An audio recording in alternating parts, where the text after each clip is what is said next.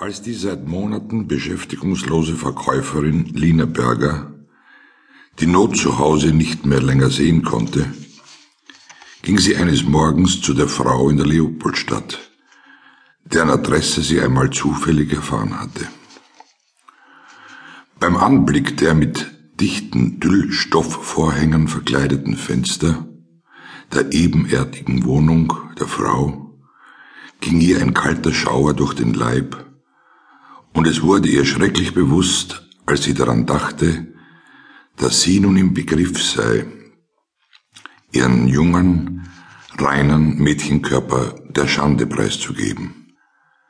Aber der Gedanke an die hungernde alte Mutter und die jüngere Schwester ließ sie die Zähne zusammenbeißen und machte sich stark zu diesem Schritt.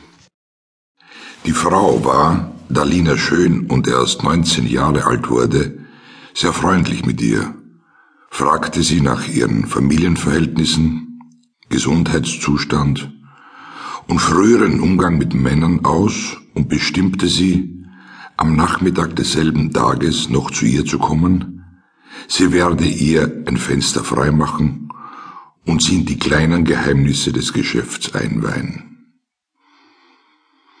Die leidigen Rennereien zur Polizei, besonders wegen der faden Einwilligung des Vormundes, werde sie ganz allein besorgen. Sie hat schon öfters vor so ein Lebsputzel dergleichen Sachen mit Glück durchgedreht. Denn sie habe ein paar gute Freundeln dort oben.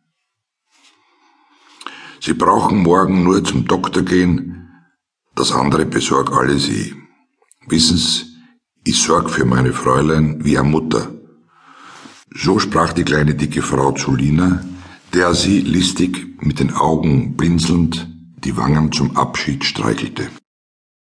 Nach zwei Tagen war Lina im Besitz eines kleinen Buches, dessen erste Seite jedem, der es wissen wollte, bescheinigte, dass sie, Lina Berger, ehemaliger Charakter, Verkäuferin im Jahre 1892 zu Wien geboren, mit Einwilligung ihres Vormundes unter Nummer 871 in die Liste der unter sittenpolizeilicher Aufsicht stehenden Personen eingetragen sei und sich dem auf Seite 18 bis 22 stehenden Reglement unterzuordnen habe. Auch der erste Gesundheitsbefund des Polizeiarztes war in der dazu bestimmten Rubrik eingetragen. Lina wurde totenbleich, als sie von der Einwilligung ihres Vormundes